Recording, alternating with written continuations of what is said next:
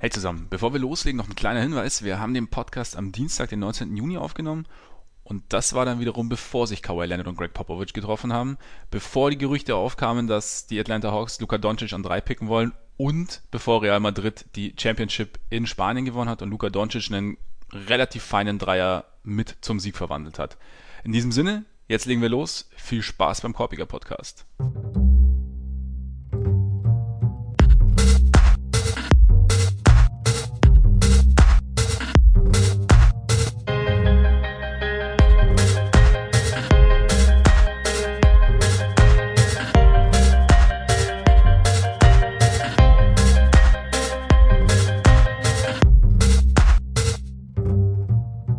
Freunde des gepflegten Körpersports, herzlich willkommen zu einer neuen Ausgabe unseres Korpiger Podcasts. Schön, dass ihr dabei seid.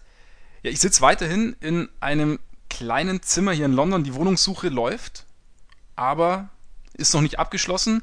Mir gegenüber sitzt virtuell der Unverfrorene Ole Freaks. Mein Name ist Max Marbeiter. Wie jede Woche reden wir über die NBA, trotz Fußballweltmeisterschaft, wobei heute der Fußball sowieso absolut zweitrangig ist, denn er hat Geburtstag. Er ist Dirk Nowitzki. 40 Jahre wird er alt. Nicht schlecht, oder? Muss man erstmal schaffen, vor allem spielt er immer noch. Ich glaube, das ist das ähm, eigentlich Interessante an der ganzen Geschichte, weil 40 sind, glaube ich, schon andere geworden. Meinst du, ist das deine These? Ist meine These. Ist steile These, aber ähm, kann ich vielleicht belegen. Ich schau mal. Ich recherchiere nochmal nachher und äh, werde es dann unten in die Shownotes packen. Wie dem auch sei, wir gratulieren auf jeden Fall herzlich. Ich meine, Dirk Nowitzki hat unser aller Basketballleben wahrscheinlich ziemlich entscheidend intensiv mitgeprägt, oder? Ja, kann man auf jeden Fall so sagen. Also gerade wenn man auch beruflich ein bisschen damit zu tun hat, dann ist das auf der deutschen NBA-Seite jetzt natürlich auch kein Geheimnis, dass wir da auch besonders stark auf das schauen, was der Kollege Nowitzki so tut. Und da er nun mal jetzt mittlerweile seit 20 Jahren auch einfach ein ziemlich überragender Typ, nicht nur Spieler, sondern auch Typ ist, macht es halt auch nach wie vor Spaß und von daher kann man auch nur hoffen, dass es noch eine Weile so weitergeht. Hattest du schon deinen Nowitzki-Moment? So direkte Begegnung oder irgendwas in die Richtung? Na, ich war äh, vor ich glaube, das war vor, vor anderthalb Jahren oder so, saß ich abends in der Redaktion, als er mit da schon über 50 Jahren sein letztes 40-Punkte-Spiel hatte, so völlig aus dem Nichts. Und wir alle in der Redaktion irgendwie, also das, das war so ein, das war so ein Abendspiel, ein Sonntagabendspiel, glaube mhm. ich, wo wir im Prinzip alle nicht mehr so richtig verstanden haben, was da jetzt gerade los war, weil man das irgendwie nicht mehr so auf dem Zettel hatte. Aber ich habe vorhin so ein, so ein äh, Video von ESPN gesehen, wo halt auch dran äh, stand, er ist jetzt 40 Jahre alt und es weiß immer noch keiner, wie man seinen, seinen Fadeaway stoppt. Und im Prinzip äh, drückt es das ganz gut aus. Wird wahrscheinlich auch keiner mehr rausfinden. Seine Persönlichkeit ist halt schon sensationell irgendwie. Also ich habe das einmal nach seiner Championship 2011, das war so mein Nowitzki-Moment. Das fasst für mich irgendwie so perfekt zusammen. Da gab es dieses Länderspiel vor der EM, Deutschland-Mazedonien war in München. Konnte man sich natürlich nicht entgehen lassen. Spiel vorbei. Hätte eigentlich auch gereicht. Aber relativ viele sind noch runter zum Court. Und dann, ich habe das auch gesehen und dachte mir so, okay, dann die Nationalspieler haben noch ihre Ehrenrunde gedreht, haben angefangen Autogramme zu schreiben. Aber ich dachte, ja gut, Nowitzki gibt er sich nicht. Er hat sich's gegeben und hat in einer Engelsgeduld wirklich allen, die da um diesen Court rum versammelt standen, Autogramme geschrieben. Und das, weiß ich nicht, glaube ich, zwei Wochen nachdem er die Championship gewonnen hatte und zu dem Zeitpunkt vielleicht der beliebteste Basketball des Planeten war, keine Ahnung, aber zumindest einer der am meisten geschätzten. Von daher, dieser Mann hat all unsere Anerkennung verdient, würde ich sagen. Ja, total. Also das ist ja auch immer so ein, so ein Ding, dass man teilweise denkt, okay, sind wir da jetzt irgendwie in so einer deutschen Blase, wo man halt denkt, okay, hier wird er total verehrt oder so, aber das ist ja nicht der Fall. Der wird ja überall auf der ganzen mhm. Welt so gemocht wie bei uns, weil er halt so ein authentischer und extrem witziger Typ auch ist. Also allein sein, ich glaube, von fast allen Profisportlern jetzt so in seiner Altersklasse hat er Twitter mit großem Abstand am besten verstanden. Also wie, wie, wie man sich zum Beispiel über sich selbst lustig macht oder auch über andere lustig macht, so auf eine freundliche ja. Art von Trash Talk. Das, das kann er schon alles ziemlich gut. Das kann er sehr gut. Und genau deshalb habe ich glaube ich, vor drei Jahren schon eine kleine Hommage an ihn angefangen, die ich dann veröffentlichen werde, sobald er zurücktritt. Ihr könnt alle gespannt sein, vor allem du, Ole. Ja bin ich. Nowitzki ist, glaube ich, äh, wahrscheinlich auch ein bisschen gespannt auf den Donnerstag, beziehungsweise auf die Nacht von Donnerstag auf Freitag, wenn der Draft stattfindet. Da wir euch natürlich immer mit den aktuellsten Geschichten versorgen, sprechen wir da heute auch drüber. Beginnen wollen wir aber mit einer ganz anderen Story, die etwas weniger erfreulich ist oder beziehungsweise ein bisschen komisch anmutet. Kawhi Leonard, es ist ein bisschen, bisschen chaotisch in, in San Antonio. Es bringt vor allem ja in, auch in diese ganze Draft-Geschichte jetzt noch ein kleines bisschen mehr Würze rein, kann man so sagen, weil es jetzt dann doch zumindest auf dem Tisch liegt, dass, dass da vorher schon was passiert. Ich glaube zwar persönlich nicht dran, dass es so schnell mhm. gehen wird, aber die Zeichen deuten dann jetzt schon relativ klar darauf hin, dass es früher oder später halt nicht mehr weitergehen wird. Also der spätestmögliche Zeitpunkt ist jetzt dann wahrscheinlich fast schon die Trade Deadline. Aktuell sieht es jedenfalls nicht danach aus, als äh, ob es über die kommende Saison noch hinausgehen würde. Ich finde ja sehr, ich meine, da, dass da so ein Zerwürfnis ist, das, das wissen wir jetzt schon länger. Das war auch irgendwie über viele Monate jetzt schon immer mal wieder Thema, auch wenn man natürlich jetzt nicht genau wusste, aber also es kam zumindest so rüber. Die Art und Weise, wie das dann jetzt rauskam, fand ich sehr interessant, weil letztendlich lief mhm. das ja so, dass ich glaube, drei oder vier Reporter ziemlich genau gleichzeitig das bei Twitter vermeldet haben, so ziemlich genau das gleiche, wo man davon ausgehen kann, Zufall.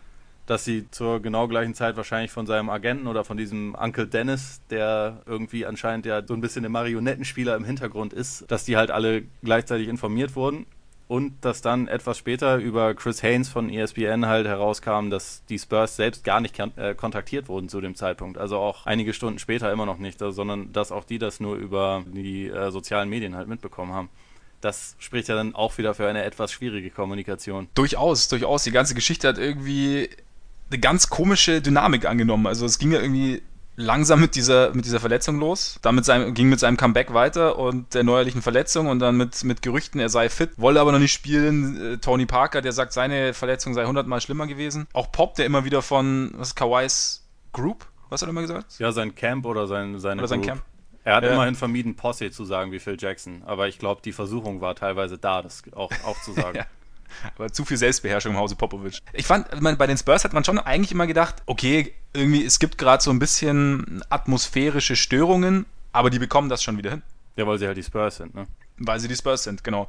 Interessant finde ich jetzt, wie aber dieses mühsam aufgebaute Kartenhaus von allen Seiten eingerissen wird, indem jetzt wild spekuliert wird, was die Spurs an Mist gebaut haben mit Kawhi und wer da, wer jetzt genau schuld ist und wer da jetzt genau was verbrochen hat und wie blöd Popovic eigentlich wahrscheinlich war und was da alles. Also das finde ich, ich finde den Dreh der Dynamik irgendwie ganz spannend bei der ganzen Geschichte. Also ich kann es auch nicht ganz nachvollziehen. Ja, ich finde, es kommt auch irgendwie sehr auf die Perspektive an, welche man da jetzt einnehmen will. Also es gibt ja auch dann die Seite, die jetzt ähm, die letzten fünf, sechs Jahre gedacht hat, okay, Kawhi ist genauso wie Tim Duncan, das ist so eins zu eins sein Nachfolger. Dann ist jetzt bei vielen durchgekommen, ah, so ein Egomane, der schaut nur auf sich selbst, dem ist das Team egal, der ist so wie alle anderen, so nach dem Motto. Mit Sicherheit liegt die Wahrheit irgendwo dazwischen. Also ich glaube nicht, dass die Spurs, die über 20 Jahre in ihrer Organisation sicherlich nicht alles, aber doch sehr viel richtig gemacht haben, dass sie jetzt auf einmal ein reines Arschlochunternehmen ist, das also alles dafür tun will, um Spieler, die verletzt sind, dazu zu zwingen, wieder zu spielen. Also ich meine, die haben damals, als sie durchaus mal eine Chance auf den Titel hatten, haben sie Tim Duncan davon abgehalten, für die, für die Playoffs zurückzukommen, weil Pop gesagt hat, nee, wir riskieren das nicht, du bist nächste Saison dann wieder fit und also wir, wir vergessen das jetzt mal. Da kann ich mir jetzt auch nicht vorstellen, dass die den Spieler dann die ganze Zeit irgendwie unter Druck setzen. Würde ich jetzt nicht denken, aber vielleicht haben sie schlecht kommuniziert, vielleicht funktioniert die Kommunikation mit Kawhi nicht. Ich meine, kann man sich vorstellen, so wie er rüberkommt, aber also gerade wenn es dann jetzt viel über diesen ja, Uncle Dennis, der also tatsächlich mit ihm verwandt ist und äh, kein echter Agent ist, aber irgendwie Uncle Dennis heißt. Ähm, wenn der da jetzt dann letztendlich die Entscheidung trifft und vielleicht eine etwas andere Agenda verfolgt, es ist einfach schwer da reinzuschauen. Ich finde das auch relativ faszinierend, weil es ja auch offensichtlich immer noch kein richtiges Gespräch zwischen Popovic und Kawhi gegeben hat, was eigentlich schon mhm. für vor über einer Woche angekündigt war. Ja, also spricht schon dafür, dass es da, dass es da Probleme gibt. Aber ich finde, das ist genau der Punkt. Da reinzuschauen ist ja eigentlich unmöglich. Also klar, Spekulation macht immer Spaß und zu gucken. Ähm, und ist ja auch legitim dann zu sagen, okay, was ist da vorgefallen? Aber ich finde, man, man, man sollte dann so als, als sehr, sehr Außenstehender, was wir ja alle sind, dann irgendwie auch ein bisschen vorsichtig sein mit, mit, mit Schuldzuweisungen zu sagen, hey, hier Popovic, weil ich finde auch, also ich kann mir schwer vorstellen, dass die Spurs auf einmal komplett von ihrem Kurs abweichen und sagen, Spiel, obwohl du dich nicht fit fühlst, obwohl du nicht fit bist. Andererseits weiß ich es nicht. Vielleicht vielleicht war es so. Also es ist so, keine Ahnung, alles, was wir sagen, nichts nicht oder nichts von dem, was wir sagen, basiert auf irgendwelchen Fakten. Das Einzige, was wir wahrscheinlich wissen, ist, dass er weg will. Da können wir uns für den Moment relativ sicher sein. Also ich, ich halte es zumindest nicht für 100% ausgeschlossen, dass es, wenn sie sich dann irgendwann doch hinsetzen und nochmal miteinander sprechen, bevor irgendwas jetzt, irgendeine Kurzschlussreaktion erfolgt ist, dass dann ganz vielleicht es auch nochmal zu einer Übereinkunft kommt. Wer weiß. Also ich meine, letztendlich haben die Spurs ja immer noch diese Möglichkeit von dem Supermax-Vertrag und bisher hat sie noch keiner so richtig abgelehnt. Von daher komplett ausschließen will ich es nicht, aber es, deuten jetzt auf jeden Fall alle Zeichen in die Richtung, dass es, dass es auf eine Trennung zugeht. Zumal ich mir auch bei diesem Supermax auch mal gedacht habe, also ich meine, diese, diese Zahlen, die da so rumschwirren, die sind ja schon, weiß ich nicht. Hoch? Also keine Ahnung, es ist irgendwie, es wirkt, es wirkt irgendwie total, weiß ich nicht, abgefahren. Und ich habe mir schon oft die Frage gestellt, wenn ich in meinem Leben so viel Geld verdient habe, dass weder ich noch meine Kinder, noch meine Enkel, noch meine Ur-Ur-Ur-Urenkel dieses Geld jemals werden ausgeben können, weshalb interessieren mich dann ich weiß nicht, was er mehr kriegen könnte, 40 Millionen mehr oder was kriegt, was kann er mehr kriegen am Ende bei den, bei den, wenn er bei den Spurs unterschreibt? In dem Fall, wenn er noch ein, also da er ja noch das extra Jahr hat, sind es, glaube ich, roh ungefähr 50 Millionen fast. Aber Und? also das ist auch so ein bisschen relativ, da sich halt ja der äh, Cap dann auch immer wieder ein kleines bisschen ja. anhebt und, und stagniert. Und also zu 100% voraussehen kann man es nicht, aber das ist so in etwa die Größenordnung, in der wir uns bewegen. Genau, und das ist dann die Frage. Okay, ich meine, klar, 50 Millionen saumäßig viel, aber wenn die 50 Millionen am Ende in meinem eigenen Leben gar keinen Unterschied machen, also dann könnte ich mir, also dann kann es ja sein, dass wenn ich in meiner Situation trotzdem nicht ganz glücklich bin, dass ich dann den Tapetenwechsel vorziehe, diesem Geld. Weil ja, es mich theoretisch, also weil es, ja, es wirkt viel, aber es macht keinen Unterschied für mich. Ja, und also wenn, wenn wir jetzt mal, also natürlich sind das alles sowieso völlig, völlig absurde Summen, das ist klar, auch wenn es viele Spieler schon geschafft haben, pleite zu sein, direkt nach der NBA-Karriere, aber. das stimmt auch wieder. Also, ja davon mal ganz abgesehen, so wenn Kawhi jetzt beispielsweise, was ja irgendwie zumindest längerfristig im Raum steht, zu den Lakers gehen sollte, dann hat er eine, einfach da eine komplett andere, obwohl er keine Persönlichkeit hat, hat er dann trotzdem eine, einen gewissen Werbewert. Gerade aber er hat eine Persönlichkeit, aber eine ja, eine spezielle Persönlichkeit. Ja, ja, eine Androiden-Persönlichkeit. Also und halt einfach total langweilig. Das ist jetzt keiner, wo man denken würde, der der ist jetzt der klassische Werbeträger oder so. Aber wenn er bei den Lakers wäre, das ist halt dann wiederum so eine große Marke, dass da seine Sponsorenverträge natürlich auch anders aussehen würden. Oder wenn, mhm. was er ebenfalls, ob das jetzt in LA ist oder irgendwo anders, wenn er mit jemandem wie LeBron James zusammenspielt, beispielsweise, das äh, hat schon auch auf andere Leute mal abgefärbt. Draymond Green hätte wahrscheinlich auch keinen Beats-Sponsorenvertrag, wenn er nicht bei einem gewissen ganz guten Team halt in Golden State spielen würde. Von daher, ich finde auch dieses, dieses Argument, okay, Supermax ist natürlich, also die Summe ist krass, aber es ist auch nicht ganz so schwarz und weiß, wahrscheinlich, weil man das Geld andererweit, andererweitig auch bekommen kann, wenn, wenn es jetzt nur um das Geld ginge. Zumal die Summe ohne Supermax auch schon ziemlich krass ist. Also ja, ja, definitiv. Von daher, also ich meine, gut, Draymond Green ist von der Persönlichkeit her natürlich auch ein bisschen lauter als äh, Kollege Kawhi, aber. Ja, das stimmt. Das also wenn in der Hinsicht kein passender Vergleich, das, das gebe ich zu. wenn, wenn, du, wenn du schon die Lakers ansprichst, sollen wir mal ganz kurz die Lakers-Gerüchte beleuchten, die ja jetzt theoretisch ein Superteam formen könnten, innerhalb aller kürzester Zeit. Sehr theoretisch. Die, die Möglichkeit mit LeBron und Paul George, die ist, die ist immer noch genauso da, wie sie vorher auch da war. Die Theorie mit dem Kawhi-Trade nach San Antonio, die erschließt sich bei mir bisher jetzt nicht so. Man sollte vielleicht drauf schauen, was da so, was die an Trade-Masse haben. Es ist nicht schlecht, was sie da haben. Ich weiß aber nicht, ob das, wenn die Spurs nicht unbedingt dafür bekannt sind, dass sie die Lakers mögen oder denen gerne helfen würden, irgendwo ein Superteam aufzubauen. Was aus ihrer Sicht nicht. auch total dämlich wäre. Ja. Um, damit die Gehälter irgendwie funktionieren, müssten die Lakers ja eigentlich schon zum Beispiel Luol Deng Richtung San Antonio schicken. Warum sollten die Spurs diesen ja. Vertrag aufnehmen? Und also, genau.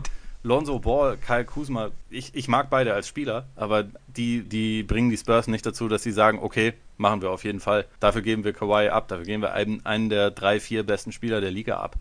So diese. Das ergibt keinen Sinn. Diese Rechnung, die da viele Leute aufstehen, die, die geben mir manchmal ein kleines bisschen zu einfach, weil es gehören schon immer noch mehrere Parteien dazu. Und es kann sein, dass Kawhi gerne zu den Lakers will, aber das kann den Spurs im Moment scheißegal sein. Den Spurs geht es ja nur darum, dass sie das beste Angebot halt bekommen. Und mhm. äh, das käme nicht von den Lakers. Jetzt gibt es dann natürlich noch so ein paar mehr Faktoren, die da mit reinspielen. Also wenn Kawhi oder sein Agent oder Onkel Dennis beispielsweise den Sixers oder Celtics oder wem auch immer durchsickern lässt, ihr könnt zwar für den traden, aber der unterschreibt auf keinen Fall bei euch. Also vielleicht reduziert das dann den Markt. Andererseits, wir haben es gerade letzte Saison gesehen, dass äh, bei Paul George die Situation ja eigentlich genauso war und trotzdem OKC gesagt hat, da versuchen wir es und es hat dann geklappt und letztendlich war der Deal für Indiana wesentlich besser, als wir alle dachten. Wobei man da aber auch sagen muss, wobei man da auch sagen muss, der Deal sah letztes Jahr für Indiana ziemlich albern aus noch. Ja, und mittlerweile also sieht er super aus. Aber mittlerweile sieht er super damals aus, genau. Aber wir haben damals alle auch gesagt, ein Banküberfall gewesen. Genau, also von daher so dieses Ding, Trade-Wert ist gesunken, weil er eigentlich nicht nicht zwingend da unterschreiben will. das Szenario hatten wir im Endeffekt schon bei Paul George, nur dass, sich halt dann, dass es dann anders ausgegangen ist. Ja, genau. Also so in einem normalen Szenario hätte man wahrscheinlich noch mindestens einen Erstrunden-Pick oder sowas mit draufpacken müssen, damit mhm. das, das Angebot in irgendeiner Form okay gewesen wäre. Und selbst dann hätte man, hätten wir alle gedacht, das ist ein nicht besonders guter Deal für Indiana, weil keiner vorhergesehen hat, was Victor Oladipo für eine Saison spielen würde.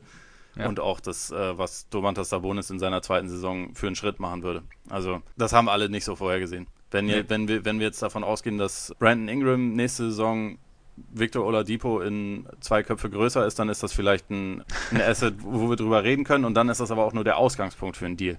Also, ja. weil Kawhi ist halt auch nochmal eine etwas andere Stufe als Paul George als Spieler, wenn er fit ist. Dann müssen da eigentlich auch noch irgendwelche Picks dabei sein. Und da haben die Lakers jetzt nicht unbedingt wahnsinnig viel zur Verfügung was sie da momentan nee, anbieten können. Deswegen finde ich diese ganzen Spekulationen ein kleines bisschen äh, unrealistisch, wo man im Prinzip sich schon das Kawhi-Trikot zu den Lakers bestellen kann. Das geht noch ein bisschen zu schnell alles. Ja, diese Grafik war auch sensationell.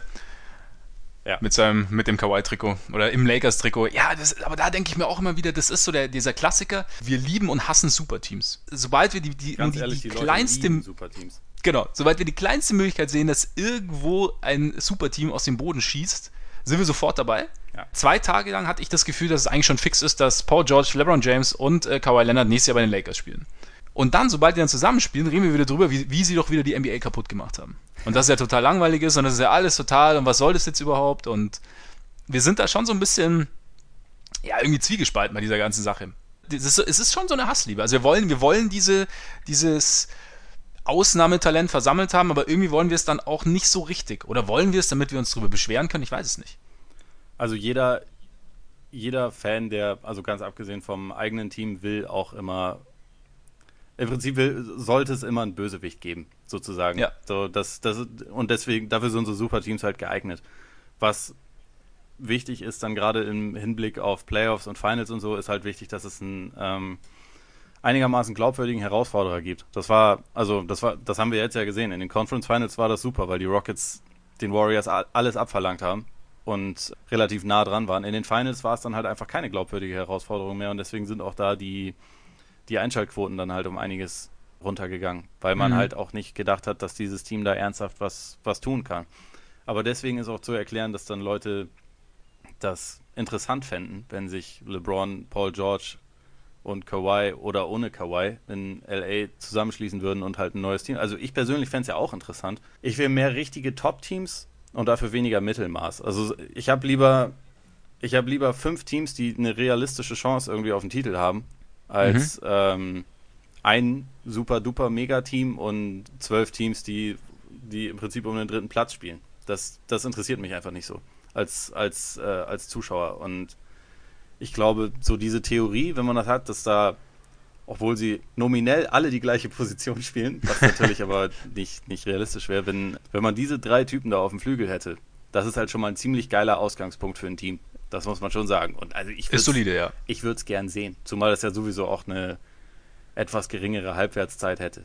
So, man, man würde ja nicht wie bei den Warriors denken, okay, die schließen sich jetzt zusammen und sind eigentlich alle, als sie sich zusammengeschlossen haben, waren sie alle so Mitte, Anfang ihrer Prime und man weiß nicht so mhm. recht, spielen die jetzt dann die nächsten sechs, sieben Jahre zusammen und äh, machen alles platt. Das würde ich jetzt, wenn es wenn es ein Lakers-Trio dieser Art, also vor allem mit LeBron, geben würde, dann würde ich jetzt nicht davon ausgehen, dass sie die nächsten 100 Jahre zusammenspielen. Deswegen, ja. für mich wäre das ein interessantes Experiment, sagen wir mal so. Ein Kurzzeitexperiment. Wobei bei LeBron müssen wir ja vorsichtig sein. Also wer weiß, vielleicht spielt er mit 39 immer noch auf ähnlichem Niveau wie jetzt gerade. Ist ja nicht auszuschließen. Aber dann würde er halt ein super Team mit seinem Sohn irgendwo äh, gründen wollen. Das ist ja dann der ja. nächste Move. Ja, ja, das stimmt. Weil ich bin, also ganz kurz noch, um diese Superteam-Geschichte abzuschließen, mir sind dann so in Anführungszeichen Superteams, die ja, irgendwie organisch gewachsen sind, sind mir dann doch, sind mir lieber als diese, okay, Kollegen, lass uns mal in LA treffen und ein äh, bisschen Basketball spielen zusammen und gucken, was wir gewinnen. Also das ist auch in dem Zusammenhang mit den Warriors Deswegen Klar, waren ich mein, die super sympathisch, bis Kevin Durant dazu kam. Bis Kevin Durant kam, genau. Da, so, also, da sind wir wieder bei Harrison Barnes. Zu dem kommen wir immer zurück. Also ja. das, der, das, ist unser roter Faden, glaube ich. Ja, ist gut. Da kommen wir nämlich beim, beim Draft-Thema gleich auch noch zu. Ja, sehr gut. Ähm, Spoiler. auf jeden Fall, ja, genau. Und deswegen, also gefällt mir, ich, ich fände es auch interessant zu sehen, aber irgendwie, irgendwie will ich es auch nicht sehen. Irgendwie will ich zum Beispiel auch, dass so Teams wie boah ja, die Rockets, die über die Jahre sich irgendwas aufgebaut haben, auch die Celtics, die sich, die sich äh, Dinge aufbauen oder die sich halt ein Team aufgebaut haben mit einem Plan, das gemacht haben mit ähm, den Mög Möglichkeiten von, von Picks, mit Draft etc., äh, mit einem guten Coach, dass die belohnt werden. Das wäre mir lieber. Ich finde, das schließt Natürlich- sich nicht unbedingt gegenseitig aus. Also Ja. auch ein neu, gefilm, äh, ge, neu gebautes Super-Duper-Team muss sich ja erstmal zurechtfinden. Und die Aber, Celtics, ja. nachdem wie sie es jetzt gerade aufbauen, haben wahrscheinlich eine, also werden einige Jahre haben, genau wie die, wie die Sixers auch. Aber auch bei denen steht es ja durchaus im Raum, dass sie sich jetzt um einen dieser Leute, die da, die da jetzt, also über die drei, über die wir gerade sprechen, dass sie sich da um mindestens einen von bemühen werden. Deswegen Aber auch die, die Rockets haben sich ja, die sind ja nicht über viele Jahre irgendwie zusammengewachsen, sondern viele von den Spielern, die jetzt wichtig waren, haben gerade ihre erste Saison in Houston hinter sich. Ja, das stimmt, aber die Rockets haben eher so, so, so, so, ein, so eine Art Try-and-Error-Prinzip. Sie haben ihre Philosophie langsam entwickelt, sie, also ihre spielerische Philosophie, sie haben sich den, Ja. den passenden Superstar dafür geholt und dann die, die entsprechenden Spieler dafür geholt. Das meine ich nicht jetzt als Team, also die Warriors zum Beispiel sind ja ohne Durant als Team gewachsen, aber die Rockets sind so als, als, Fran oder als Franchise gewachsen. Ja, okay. Und okay, jetzt, das- jetzt, also so jetzt meine ich, also so- dass du eine Idee aneignest und die dann sozusagen ausbaust. Du sagst ja schon, Celtics oder so könnten sich drum bemühen. Was wäre denn deine Wunschdestination für Kawhi? Ich finde es ehrlich gesagt richtig schwer zu sagen. Also auch ich als Celtics-Fan, ich weiß jetzt nicht, ob ich zum Beispiel finde, dass, dass Boston sich zwingend um ihn bemühen soll. Wenn er ab zu einem gewissen Preis zu haben wäre, dann sagt man natürlich, klar, her damit, das ist einer der besten Spieler der Liga, nehmen wir gerne. Andererseits, weiß ich nicht, wenn, wenn man halt vorher nicht das Zeichen bekommt, dass das dann auch längerfristig was ist, dann, dann hätte ich jetzt keine Lust, jemanden wie, wie Jalen Brown dafür abzugeben. Der wäre natürlich nicht das Einzige. Nicht, dass jetzt irgendwie jemand denkt, ich, ich hätte zu viel geraucht oder so, aber wenn das Nicht, quasi ein, ein Teil dieses Pakets wäre und Kawhi dann eine Saison da ist und dann aber auch wieder abhaut, dann hätte ich jetzt nicht wahnsinnig viel Lust drauf. Deswegen eigentlich, äh, es geht nur über so einen äh, Wink-Wink-Deal, wie man das nennt, wo halt vorher eigentlich intern schon geklärt ist, okay, der wird, der wird dann verlängern, wenn er will. Ansonsten, boah, sportlich fände ich es extrem interessant, wenn er in, in Philly wäre. Vielleicht sogar in Washington. Also grundsätzlich wäre es halt einfach cool, wenn nochmal ein, zwei vernünftige Spieler in den Osten kommen. Ich glaube, das, das kann man grundsätzlich festhalten. Also einfach, weil es Würde dem Gleichgewicht gut tun. ja, genau. Genau. Ob das dann jetzt dann immer gleich in einem super Team ist oder ob das dann vielleicht eine Weile braucht, um zu entstehen, da hätte ich jetzt auch nichts gegen einzuwenden. Aber ich halte es jetzt auch nicht für ausgeschlossen, dass Kawhi zumindest so die ersten Saisonmonate in San Antonio noch sein wird. Mal Okay. schauen. Es ist, es ist, Okay. Ich, ich finde die ganze Situation extrem schwer zu, zu lesen. Deswegen weiß ich es gar nicht. Was meinst denn du? Du hättest Ja, ihn gerne ich in Chicago. Ich hätte ihn gerne in Chicago. Ich würde auch, ich wäre auch durchaus bereit, Cameron Payne plus Sign and Trade mit Zach Levine zu machen. Wäre ich bereit. nicht immer gleich übertreiben. Aber nur, aber nur wenn es einen Pick oben drauf gibt. Natürlich. Ja, aus San Antonio. Na, realistisch gesehen, mein erster Reflex war Celtics, weil er für mich so dieser Prototyp des Celtics-Spielers ist. Also wenn du genau dieser, der athletische Flügel, der seinen Dreier trifft und gut verteidigt, switchfähig ist, einen besseren als Kawhi hast du da im Endeffekt nicht. Das ist übrigens die letzten Tage Captain auch so ein Obvious. bisschen in Verlorenheit gegangen, wie gut der Typ halt eigentlich ist. Ja, ja gut, man hat ihn halt ein Jahr nicht spielen sehen, ne? Ja. Ja, deswegen wäre wär das so meine, einerseits meine favorisierte Destination, andererseits bin ich so ein bisschen, also ich meine, was müsstest du abgeben? Du müsstest ja wahrscheinlich entweder Hayward oder, oder Kyrie abgeben. Nicht, dass Danny Ainge zögern würde, wenn Kawhi sagen würde, er verlängert. Zwingend und er denken würde, dass das Team wirklich weiterbringt. Aber zum Beispiel, wenn du sagst Jalen Brown, Jalen Brown hat sein zweites Jahr gespielt, hat jetzt vielleicht nicht dieselben Anlagen wie Kawhi, aber Ja. also wer weiß, was aus dem, wer weiß, was da, was da noch draus werden kann, ob du dann nicht, ob du nicht einen Spieler hast, der jetzt vielleicht nicht ganz das, dasselbe Potenzial wie Kawhi, aber einen Spieler hast, der ranschnuppern kann. Wissen wir ja nicht, was, was in Jahr 3, 4, 5 passiert. Ja, ja, also den, den Gedanken hatte ich auch schon. Also wenn, wenn, wenn Jalen Brown jetzt die nächsten zwei Jahre ungefähr 75 bis 80 Prozent von dem bringen kann, was Kawhi liefert und dafür ein Drittel verdient, dann ist es natürlich eine positive Rechnung. Aber du Ja. hast schon recht, das kann man, kann man schwer vorhersehen. Man kann schwer vorhersehen. Ich, ich habe mir dann für mich überlegt, ich würde an Celtics Stelle das Gamble eingehen. Mit, mit Brown, glaube ich, eher als für Kawhi zu traden, einfach weil ich dann, dann auch Hayward und Curry behalten könnte. Ja, da muss halt, muss halt noch, Also- noch was anderes mit in den Deal, damit es, damit es von den Gehältern Nee, nee, passt. ich- Dazu nee, ich würde- ich würde- zwei Picks oder so abgeben. Oder wie Nee, meinst nee, du das? genau, ich würde, dem, ich würde von dem Deal komplett absehen. Das meinte ich damit. Ah ja, ja. Deswegen, also so- zu sagen, also auch wenn ich auf den ersten Blick sagen würde, okay, wäre jetzt der per perfekte Fit, aber ich würde von dem Deal, glaube ich, absehen. Ansonsten, ja, Sixers weiß ich nicht, haben die Gegenwert Ich weiß nicht, ob die, ob die, ob die äh, Spurs jetzt als heiß auf Full sind.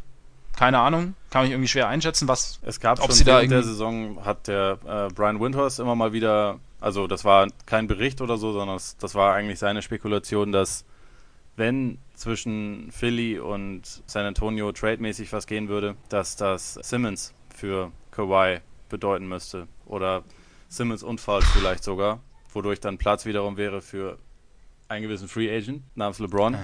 Mhm. So, das, das wäre dann noch wieder eine andere Version von einem Superteam, die ich kurzfristig ist die sportlich und also vom, vom Cap her, so assetmäßig, ist die realistischer umsetzbar als die LA-Idee.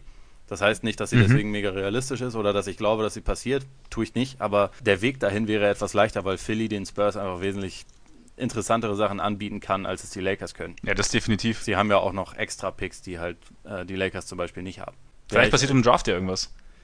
Ja, irg irg irgendwelche komischen, windigen Deals gibt es die nächsten Tage bestimmt. Da, da ist jetzt im Moment so viel im Busch. Ich, also wahrscheinlich gibt es ja auch den einen oder anderen Deal für irgendwelche Draftpicks. Also mein, mein allerliebstes Szenario, weil es einfach irgendwie perfekt wäre, wäre, wenn die Spurs den Nummer 2 Pick aus Sacramento bekommen.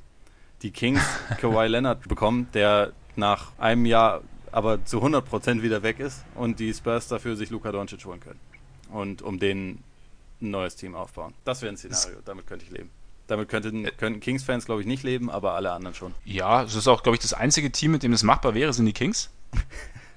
weil, weil sie fest davon überzeugt sind, dass sie Kawhi innerhalb dieses Jahres überzeugen können, dass es für ihn keinen besseren Ort gibt, um Basketball zu spielen als Sacramento. Das ist sogar noch besser für seine Marke. Kalifornische Hauptstadt. Weißt du, nicht nur irgendwo im Süden, sondern Hauptstadt. Da Ja. geht was. Unwahrscheinlich. Aber Doncic in San Antonio hätte was. Doncic in Chicago hätte auch was, wird wahrscheinlich auch nicht passieren. Leider. Meinst du nicht? Aber Meinst du nicht? ja, ich glaube, Pick Nummer 7 ist einfach zu spät. Wobei ich ja, Ja, schon heiß bin. Also das erste Mal wieder so richtig so Draft. Da so ein bisschen was ist ja schon noch da. Wer ist denn da dein Wunschspieler? Also Äh. sa- sagen wir mal, wenn wir realistisch glauben, okay, wir haben so eine Top 5 oder 6, die wahrscheinlich dann nicht mehr verfügbar ist, aber Ja. ähm, wer wäre, wen hättest du gern? Also ich habe irgendwie so, ich habe so drei Szenarien so ein bisschen für mich. Szenario 1 ist, ist so ein bisschen das, das Risikoszenario mit Trey Young, der da, denke ich mal, noch verfügbar sein wird. Wenn, wenn, du jetzt, wenn du jetzt überlegst, die Bulls haben jetzt momentan mit Zach Levine haben sie einen spektakulären Spieler, der nicht gut verteidigt. Hatten sie im Roster, müsste ihm jetzt einen ziemlich dicken Vertrag anbieten. Und die Wahrscheinlichkeit, dass sie es tun, ist, glaube ich, gar nicht so gering. Also ich könnte es mir gut vorstellen, dass sie es machen. Meine Überlegung wäre jetzt, lieber den Gamble einzugehen, zu sagen, ich lasse Levine gehen und drafte Trey Young. Hab damit auch einen anders spektakulären Spieler, der auch nicht gut verteidigt hat, aber, aber, aber sehe aber Potenzial. Keine Ahnung, keiner weiß, wie sich das Spiel von Trey Young irgendwie auf die NBA übertragen lässt, ob sich übertragen lässt, ob er noch schwerer zu spielen sein wird als Ryan Anderson in, den- in den Playoffs. Wegen, wegen seiner schwachen Defense. Wir wissen aber, dass er poten, das Potenzial zu einem besonderen Offensivspieler hat. Jetzt diese, diese Curry-Vergleiche finde ich ein bisschen Quatsch, nur weil er jetzt irgendwie gern von drei Meter hinter der Dreierlinie wirft und das auch halbwegs kann. Aber man hat sich schon mal von, von der Statur täuschen lassen und von einem damals auch niedrigen Release, der ja auch äh, Trey Young angelastet wird, den er ja auch hat. Deshalb weiß ich nicht, ob ich nicht an Stelle der Bulls, ich meine, die Bulls haben nicht irgendwie so diesen Kern, den, also sie haben, sie haben Laurie Legend, der natürlich sensationell ist. Aber sonst ist das alles noch ein bisschen schwammig, was da so an, an, an jungen Spielern rumläuft. Also sie wissen, glaube ich, noch nicht so genau, ob sie sich jetzt auf Levine als, als ähm, Cornerstone verlassen sollen. Sie wissen noch nicht genau, wie sie es mit, mit äh, Chris Dunn machen, ob das ihr Point Guard sein soll. Es ist alles noch so ein bisschen in der Schwebe. Von daher weiß ich nicht, ob es nicht interessant wäre, so einen Spieler zu nehmen an sieben, der noch dazu vielleicht sogar das Pick and Roll mit, mit Markern laufen könnte. Und dann hättest du vielleicht, hättest du dann so ein, ähm, ein Duo, um das rum du dann die entsprechenden Spieler dir holen kannst. Also ich weiß nicht, ob das das Traum-Szenario wäre. Also man müsste sich wirklich, man müsste sich neu aufstellen und es wäre auch, es wäre auch ein ziemlich großes Risiko und Gamble, aber vielleicht wird sich's bezahlt machen. Ich meine, du bist in einer Situation, wo du eigentlich nichts zu verlieren hast. Deswegen wäre es mal mein, mein eines Szenario. Ja, kann ich. Meinungen? Insofern, ich kann es insofern ganz gut nachvollziehen, dass, weil es wirklich zu der Situation der Bulls wäre es wahrscheinlich eigentlich eine ganz gute Idee. Die, die werden noch einige Jahre brauchen, bis sie ein fertiges konkurrenzfähiges wirklich äh, äh, kon konkurrenzfähiges Team haben. Sie brauchen dann er und Levine ist Quatsch, geht nicht, aber Kannst also, vergessen. muss ja auch nicht. Bei, bei Young, ich, ich finde das extrem schwierig. Den, dieser, dieser Curry-Vergleich, den finde ich nämlich nur in der Hinsicht äh, angebracht, dass er alle negativen Klischees, die es über Curry gibt, Also, dass er halt wilde, wilde Würfe nimmt, mega überdreht spielt, dass er ein Hänfling ist und nicht verteidigen kann, die bei ihm zum großen Teil nicht, nicht zutreffen. Die treffen halt bei Trey Young bisher zu 100% zu. Ich, ich finde, das ist schon teilweise ein bisschen besorgniserregend, wenn man sich Szenen von ihm anguckt, wenn man sich, wenn man sich teilweise seine, also seine Wurfauswahl, seine Pässe anguckt. Ich, ich bin immer, ich hasse das bei Leuten, die, die primäre Ballhändler sind, wenn die ohne Plan in die Defense versuchen reinzulaufen und dann erstmal springen, ohne zu wissen, was der nächste Move ist. Also wenn die mm, keine ja. Ahnung haben, wo jetzt ein Pass hingeht zum Beispiel.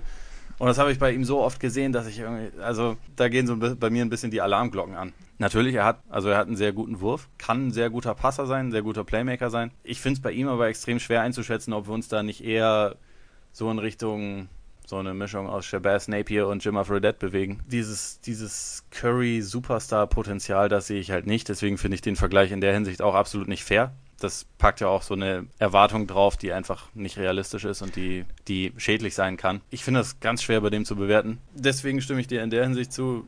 Es ist zumindest eine Chance da. Es ist, es ist ein gewisses großes Potenzial da und die Bulls sind in der Lage, wo sie es sich vermutlich eher leisten können als andere Teams, dass sie halt sagen, wir versuchen das jetzt, wir geben dem eine Chance, weil wenn es sich auszahlt, dann zahlt es sich eventuell richtig gut aus. Genau, das meine ich. Deswegen war das mal so das Erste. Und ich finde, ich mag, ich mag die Vergleiche generell nicht so mit, also klar, man hat, braucht irgendwie eine Benchmark, um einen jungen Spieler einschätzen zu können oder um das irgendwie jemandem zugänglich zu machen. Aber ja, wie du auch sagst, mit Curry tust du ihm, tust du ihm keinen Gefallen. Also gut, Curry war am Anfang auch ein ziemlich wilder Passer noch, also auch mit gutem Potenzial, wird auch oft den Ball weggeschmissen, oft ein bisschen leichtsinnig gewesen. Nee, keine Ahnung. Ob es funktionieren würde, wie gesagt, weiß ich nicht, wäre ein riesen Gamble. Deswegen eine Möglichkeit. Wen ich auch noch interessant fände, auch als Pendant zu Markanen, wäre Wendell Carter Jr. Als vielseitigen Big Man mit guter Interior Defense, solidem Dreier, solidem Passing, der so ein bisschen den, ja, den Konterpart übernehmen könnte zu, zu Markanen. Und dann das so zwei ähm, sich wahrscheinlich gar nicht so schlecht ergänzende Große und könntest darum vielleicht was aufbauen. Den finde ich als Spieler definitiv auch recht interessant, weil er halt auch ein ganz gutes Spielgefühl grundsätzlich hat. Was ich bei, genau. bei Duke-Spielern finde ich es immer ein bisschen schwierig, die Defense irgendwie einzuschätzen, weil die halt Zone spielen. Und also wenn, wenn mhm. du dir Highlights von ihm anguckst, der steht halt häufig auf der gepunkteten Linie und wartet da. Und also da hat er natürlich extrem viele geile Blocks gehabt und die Rolle super ausgefüllt. Aber ich finde es dann in diesem Teamkonzept von, den, von, von Duke ist es etwas schwerer zu bewerten, wie gut der denn beispielsweise Lücken stopfen kann und ähm, wie, wie clever er ist in der, in der Helpverteidigung und solche Sachen. Bei ihm ging es auch eher so um, um die, also um seine Kraft sozusagen, die er hat, mhm. die er im, im Post einsetzen kann in der Defense, die er Markanen noch nicht zwingend hat. Also das war eher so der, der, der defensive Ansatz. Dass jetzt, dass jetzt, ja, dass man noch nicht weiß, ob er jetzt der perfekte Help Defender ist, klar, wird sich bei, ich denke aber Defense, klar, ist sowieso bei, bei, bei Rookies immer so eine Geschichte. Muss man sehen, aber ich könnte mir bei ihm vorstellen, auch aufgrund seiner, seiner Vielseitigkeit und seiner, seines IQs, dass es ganz gut funktionieren könnte. Also für die Bulls ein relativ interessanter Spieler sein könnte, den man auch über, über Jahre hinweg als guten Teil des, des Teams irgendwie ähm, einsetzen könnte. Ja, viel weniger Risikopick auf jeden Fall. Als Trae Young, ja, definitiv. Also das wäre jetzt eher der, in Anführungszeichen, sicherere Pick. Also ich glaube, so mein, mein Favorit wäre wahrscheinlich Wendell Carter. Nach Luka Doncic natürlich, aber wie gesagt, das wird wahrscheinlich nicht passieren. Wahrscheinlich nicht, aber also, dass es diese Spekulationen gibt, dass er eventuell an fünf noch zu haben sein könnte, finde ich wiederum auch schon ziemlich interessant. Muss man dazu sagen, vielleicht habe ich da als Europäer auch eine etwas unfaire Perspektive, weil also wir alle Doncic halt schon seit vielen Jahren gucken und schon öfter mal in Person gesehen haben, ihn in der Euroleague halt schon extrem viel haben spielen sehen und so. Und bei Europameisterschaften und solchen Geschichten, während wir die College-Talente zwar auch schon mal gesehen, aber halt nicht so viel. Also allein schon, weil mhm. alle einfach nicht so viel gespielt haben. Aber ähm, ich finde es irgendwie krass, also ich kann es bei, bei Aiton verstehen, dass er an 1 meistens geführt wird, weil, weil Aiton halt, der hat halt so eine, also eine Kombination aus Physis und, und Tools, die so ein bisschen an Joel Embiid erinnert, ohne Verletzungsprobleme. Da kann ich dann schon verstehen, dass man da sagt, das ist wahrscheinlich der sicherste Pick, auch wenn er, und also vor allem der mit der allerhöchsten Upside, auch wenn er bisher ebenfalls nicht gut verteidigt hat, aber also vielleicht zumindest das Potenzial dafür da ist. Aber alles dahinter, wenn wir so auf die Top 5, Top 6 in dem Draft gucken, die Namen, die da sind, alle haben extreme Fragezeichen. Keiner ist da, bei dem ich sagen würde, okay, bei dem bin ich jetzt zu 100% davon überzeugt, dass das ein richtig guter NBA-Spieler wird. Bei Doncic bin ich halt davon überzeugt, weil er einfach schon extrem viel auf einer sehr großen Bühne bewiesen hat und ein Auge für das Spiel und also ein Verständnis für das Spiel hat, das in dem Alter und also nicht nur in dem Alter, sondern auch in dem höheren Alter nur extrem wenige Leute jemals erlernen. Diese Bedenken, die da dann teilweise, ich, ich frage mich dann, ob das irgendwie lanciert wird oder ob, ob Teams das wirklich denken, dass er jetzt, weil er noch ein bisschen Babyspeck hat oder weil er nicht der Allerschnellste oder nicht der Allerathletischste ist, dass das irgendwie alles Themen wären, an, die man, an denen man nicht arbeiten kann. Also vergleich das mal mit so jemandem wie Bagley, der ist im Vergleich roh. Also der hat, der hat halt krasse athletische Voraussetzungen, äh, ist, ist ein geiler Rebounder, also hat offensiv definitiv auch großes Potenzial, aber der hat am College überhaupt gar nicht verteidigt, hat einen sehr, sehr wackeligen Wurf. Und bei dem wird dann gesagt, ja, der ist ja gerade erst 19, so das, das kann ja noch kommen, wenn der lernt, dann kommt da noch viel dazu. So Doncic ist halt auch erst 19. Und er hat mhm. wesentlich weniger Lücken in seinem Spiel als diese anderen Spieler da. Deswegen frage ich mich da teilweise, haben, haben wir da einfach nur eine falsche Sichtweise, weil wir es aus Europa sehen? Oder haben die Amis eine falsche Sicht, äh, Sicht weil sie halt nur die College-Spieler kennen? Wie, wie, siehst du das? Ich finde den Punkt ganz interessant, dass du es auch mal aus unserer Perspektive siehst, die äh, von den College-Spielern nicht so wahnsinnig viel mitbekommen und das nicht so hautnah mitbekommen. Ich weiß nicht, ob man da sagen kann, es ist eine falsche Sichtweise. Also es ist, glaube ich, halt, es ist sicher nicht, sicherlich eine eingefärbte Sichtweise. Einfach weil man mit, wir mit dem einen, also mit Doncic, aufwachsen in Anführungszeichen und die Amis halt ihre Spieler haben und, und auch halt ihre Art Basketball haben und wir natürlich auch ein bisschen trotz des intensiven Verfolgens der NBA auch unsere Art des Basketballs haben und da auch bei, bei Doncic einfach mehr sehen. Also, also dein, dein Punkt mit, mit Basketball-IQ und mit diesen Dingen, wenn man sagt, weiß nicht, Bagley kann das und das und das und das noch lernen. Also ich finde auch Spielverständnis, Gefühl für den Raum, Gefühl für den Pass, kannst du nicht lernen. Du kannst es dir bis zu einem gewissen Grad aneignen, aber so dieses, diese letzten Prozent, die hast du oder die hast du nicht. Doncic scheint sie zu haben. Mein Favorit wäre auch Doncic, einfach aufgrund seines basketballerischen Talents. Wobei ich aber schon sagen muss, also ich finde diese, die Einwände ihm gegenüber, was, was, die, was die Geschwindigkeit angeht, kann ich nachvollziehen, weil ich schon finde, dass er teilweise behäbig wirkt. Also klar, dieser Babyspeck und so und dass er, dass er fitter wird, das kriegt man sicherlich hin. Also mit einem, mit einem Ernährungsberater, den er sicherlich in der NBA haben wird, mit ähm, gezielterem Training. Und ich meine, die Methoden in den USA sind ja nochmal noch mal wesentlich, oder was heißt wesentlich, aber ich, was man so hört, sind sie nochmal deutlich ausgefeilter als in Europa. Also ich, da ist sicherlich noch Potenzial.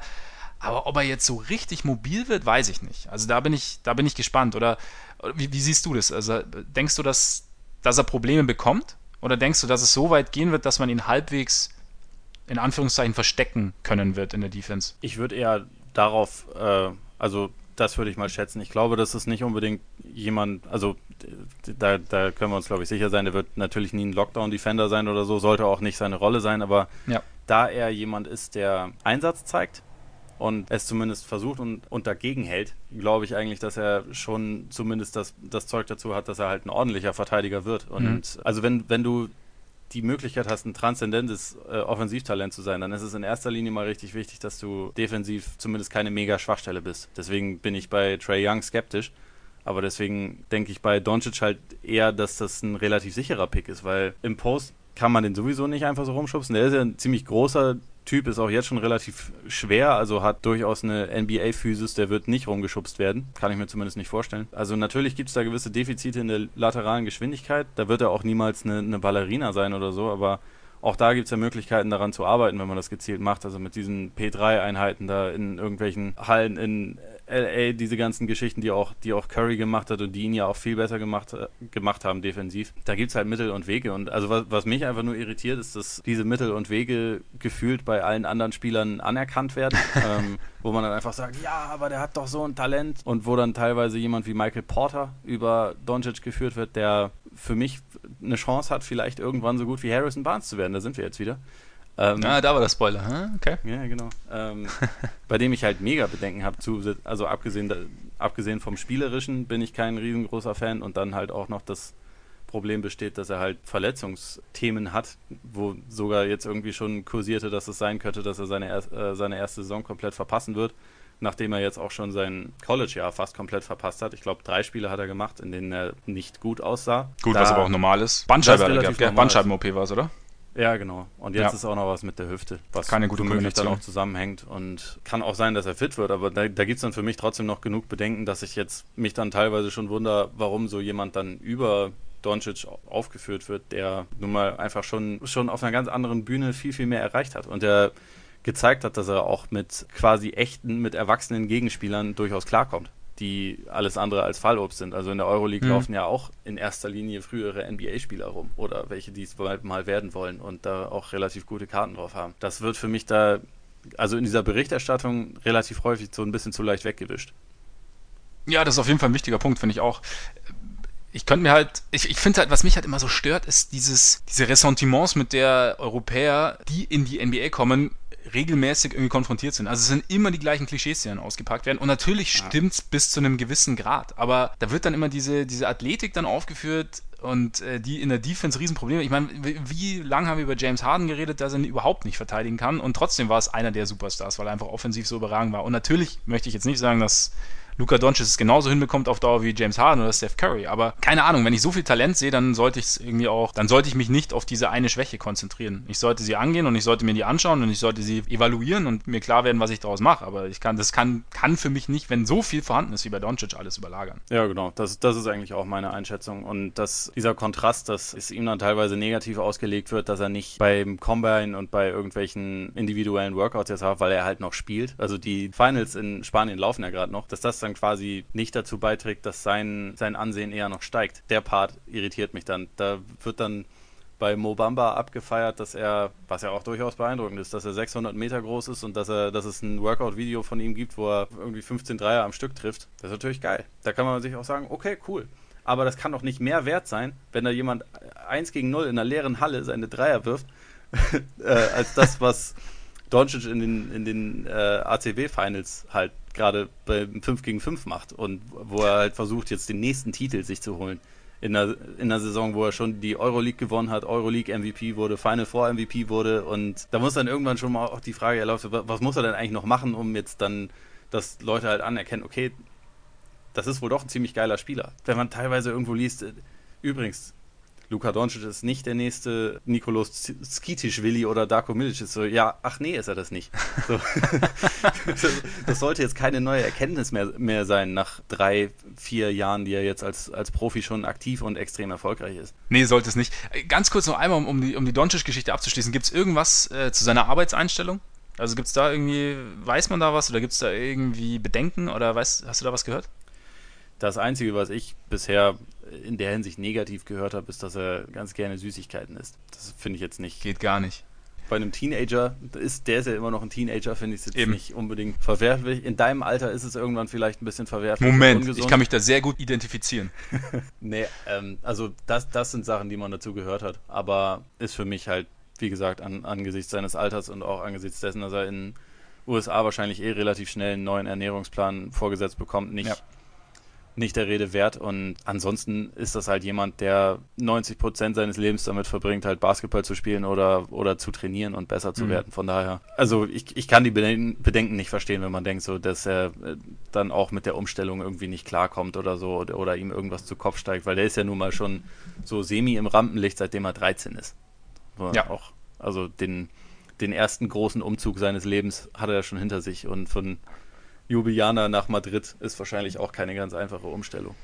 Nee, vor allem in dem Alter. Also sollte der USA auch hinkriegen. Wo, wo sähst du ihn gerne? Was wäre so dein Wunschteam für ihn? Ja, nicht Sacramento, ne? ähm, wenn, nee, wenn's Denk darum, positiv, Ole, positiv. Wenn es darum ginge, dass ich hoffe, dass er sein, sein Potenzial erreicht, dann San Antonio-Szenario hatten wir ja gerade schon. Ich fände tatsächlich Atlanta nicht uninteressant. Momentan halte ich das auch fast für den realistischen Pick an Nummer 3. Ansonsten ja, von den, von den Teams, die Mavs wären sicherlich auch kein schlechtes Umfeld für ihn.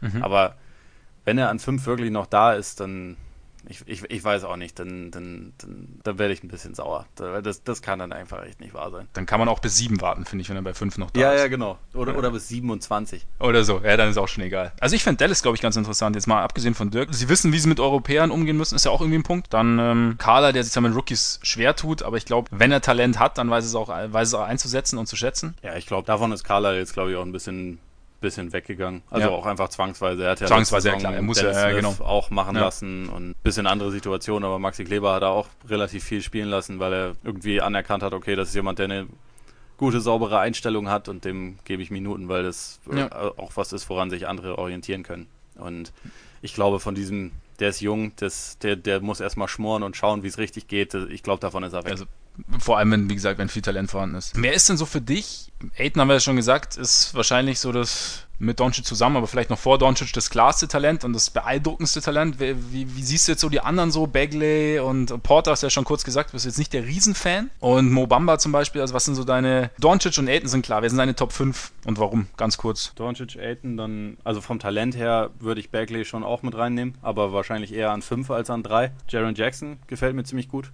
als mhm. Talent weil er ist einer der jüngsten Spieler überhaupt in dem Draft und hat halt jetzt schon relativ krasses so Potenzial als 3D Center. Ist jetzt keiner, um den man jemals, glaube ich, eine Offense aufbauen wird, aber ich glaube schon, dass wenn man ihm eine, eine Rolle zuteilt, die vielleicht dann heißt, einerseits Spot-Up Dreier und vielleicht gegen, gelegentlich Rimrunner, ohne dass er jetzt da jetzt so explosiv wäre wie DeAndre Jordan oder Clint Capella oder so, aber dass das zumindest so ein Faktor seines Spiels ist dann kann ich mir halt vorstellen, dass das ein ziemlich idealer Komplementärspieler ist. Also nicht unbedingt ein Franchise-Player, aber vielleicht der zweit- oder drittbeste Spieler von einem richtig guten Team. Das kann ich, okay. mir, das kann ich mir bei ihm gut vorstellen.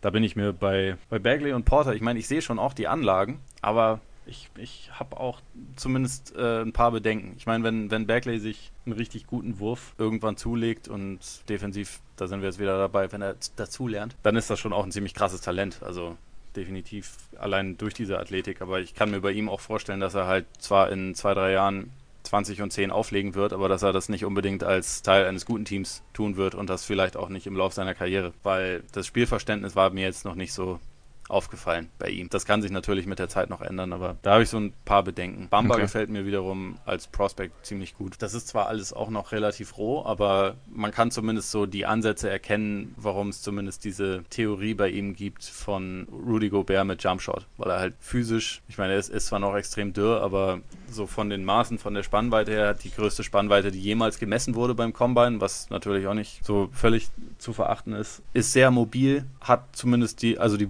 die Wurfbewegung ist da. Das ist wichtig, ja. Dass er den Dreier jetzt wirklich trifft, das hat er am College noch nicht wirklich bewiesen. Dafür hat er jetzt in 1 gegen 0 Workout-Videos dominiert. Musst du auch erstmal schaffen. Ey, Gigi Anlan äh, wäre wär stolz gewesen. Ich meine, wie der damals den, den Stuhl dominiert hat, das ist uns allen wahrscheinlich bewusst. Aber ja, bei, bei Bamba ist, da hängt es halt so ein bisschen da, davon ab, ob er, ob er nasty genug ist. Also im, mhm. im Sinne von, ob er die Mentalität hat, um halt einerseits physisch dazu, dazu zu legen und auch dagegen zu halten und so, so ein bisschen seine, diese Ansätze, die er hat, auch richtig durchzubringen. Aber ich glaube, das wären wahrscheinlich so meine Top 5 Kater eventuell. Vielleicht ist mhm. es aber auch schon ein bisschen zu früh. Ich meine, ich mag auch Michael Bridges, aber eher noch nicht, eher noch nicht in der Top 5. Wenn die, wenn die Sixers den an 10 bekommen, sind sie, glaube ich, ziemlich happy, weil das ein Spieler ist, der uh. relativ schnell einen Impact haben wird, glaube ich. Ja, und auch genau das, was sie brauchen eigentlich. Ja.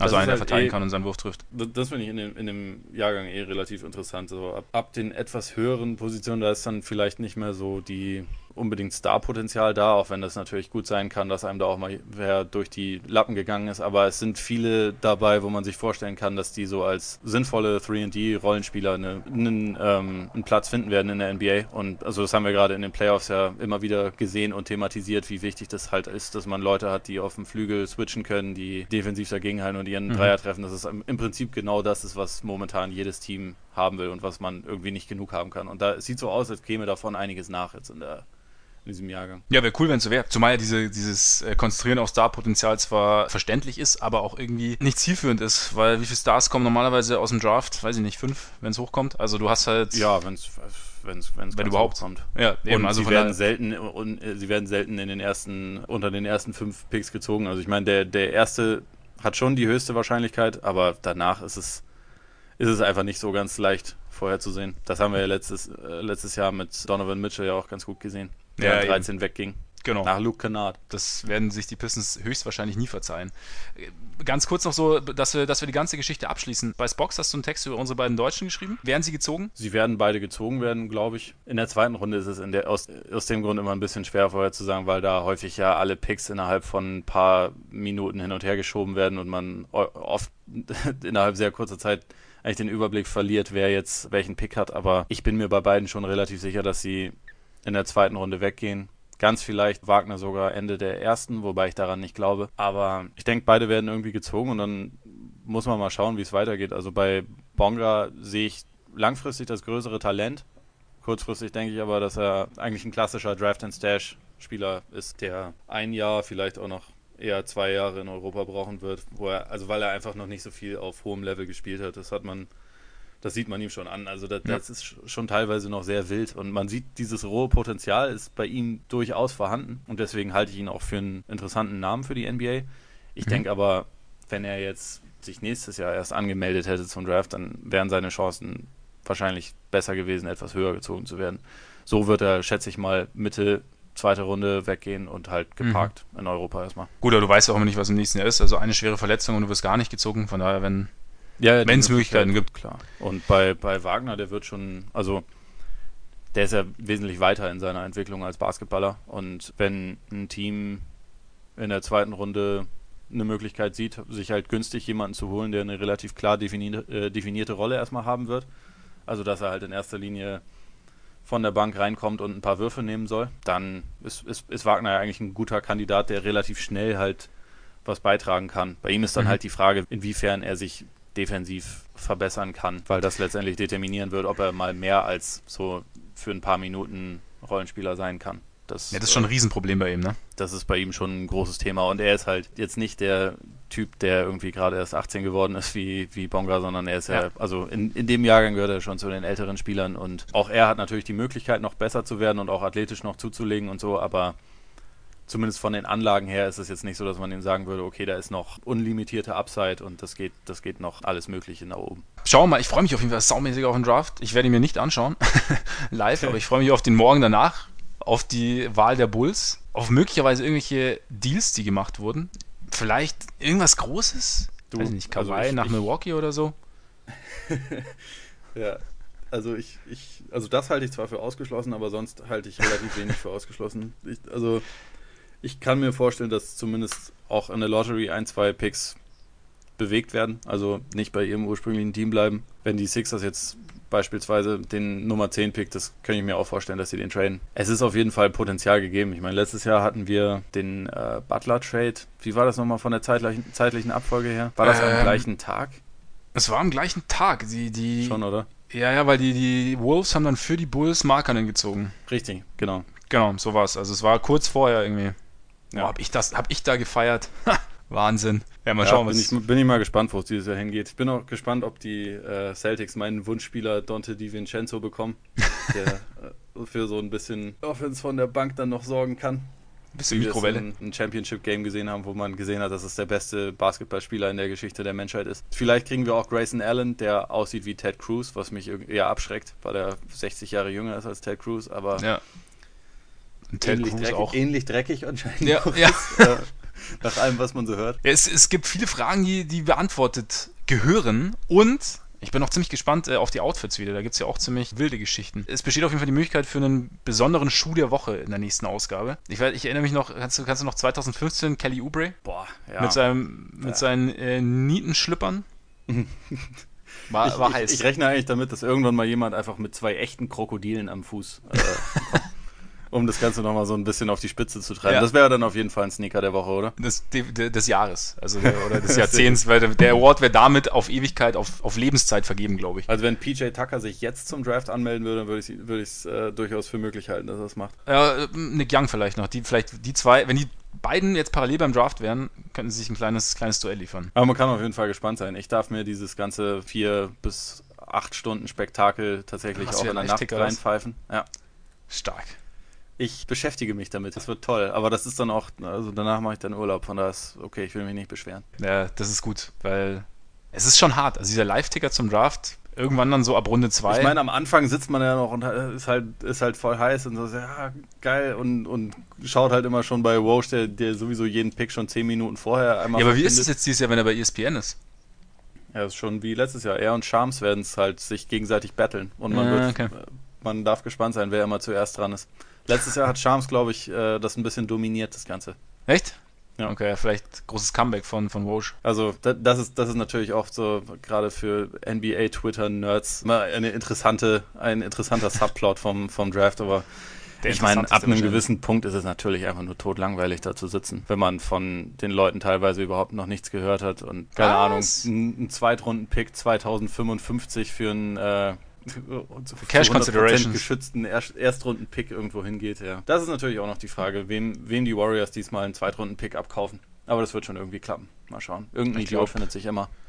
Ich glaube, gar Packs äh, sind, schon, sind schon bereit. Haben, schon, haben schon eine Summe im Kopf. Ja, wir sind, wir sind gespannt. Wir schauen uns alles an. Und sind damit am Ende, würde ich sagen, oder? Ich glaube, jetzt lassen wir einfach mal alle gewähren und quatschen dann irgendwann im Anschluss nochmal und schauen, wer wo gelandet ist und was wir davon halten. Vor allem, was ja, Luka Doncic angeht. Plan. Ob, er, ob er vor der zweiten Runde gezogen wurde oder ob sein, sein Stock dann doch so weit abgefallen ist. Ja, vielleicht bleibt er ja auch dann, wenn, wenn die Kings ihn ziehen, einfach in Europa. Oder die Warriors bekommen ihn über Cash Considerations. Kann natürlich auch sein. das, das würde irgendwie noch passen, ja. ja. Wir haben übrigens auch noch nicht die Möglichkeit diskutiert, dass die Warriors Kawhi für Andre Iguodala straight, straight up bekommen, weil so funktioniert es ja irgendwie mit denen. Mhm. Mit dieser Vorstellung entlasse ich dich jetzt in, in ich, den Ich denke mal drüber nach. ja, und ihr könnt auch drüber nachdenken.